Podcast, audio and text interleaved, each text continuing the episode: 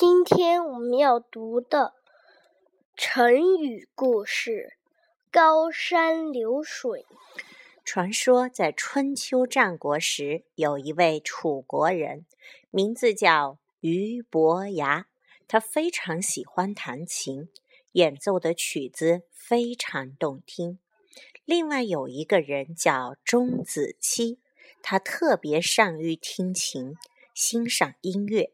有一次，伯牙演奏了一支曲子，钟子期听了以后说：“啊，巍巍如耸立的群山。”伯牙很惊奇，于是又演奏了一支曲子。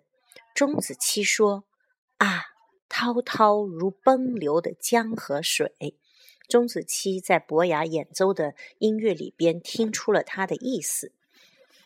伯牙又接着演奏了模仿狂风、模仿小雨、模仿虫鸣鸟语的曲子，钟子期都一一听出了其中的含义。